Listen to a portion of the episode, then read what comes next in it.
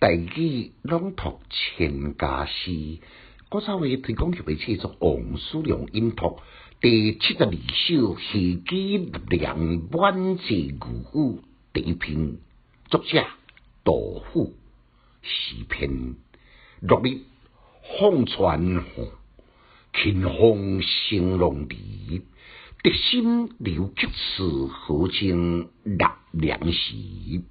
公主调兵水，佳人说傲诗。片魂头上血，应是乌翠诗。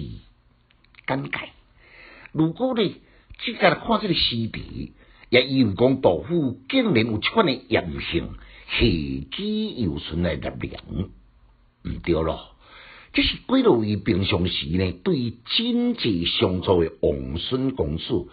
大胆几落名灵歌贤舞的名机，顺便呢，请伊斗阵游船搭梁来集会。就是一向不善风花雪月的杜甫呢，免不了入风随俗，写这两首富有特理又不同一般的吟诗。头一句：落日风顺河，清风兴隆地。卡妙来点出时间是伫个东岸，地点就在河中。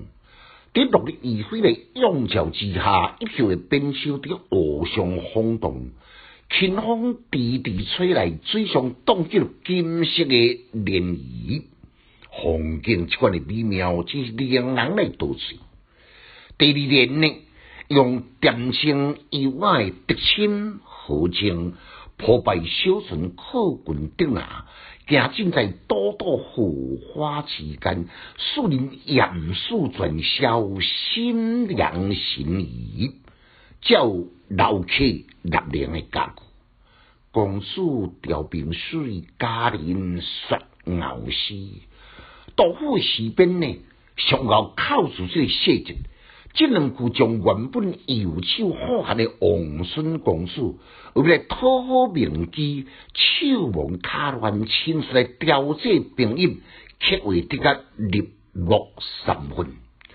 熬色的诗意，轻薄透明，穿在灵歌贤舞佳人的身上，一款晶莹透亮的皮肤，以轻盈优美的心思，加上落日清风。顶拿荷花，公事佳人，自然而然就构成一幅色彩鲜艳、情动自如的图像。正当稻穗在眼前一片的美景中，突然乌云盖顶，狂风疾雨，随时帮倒之下。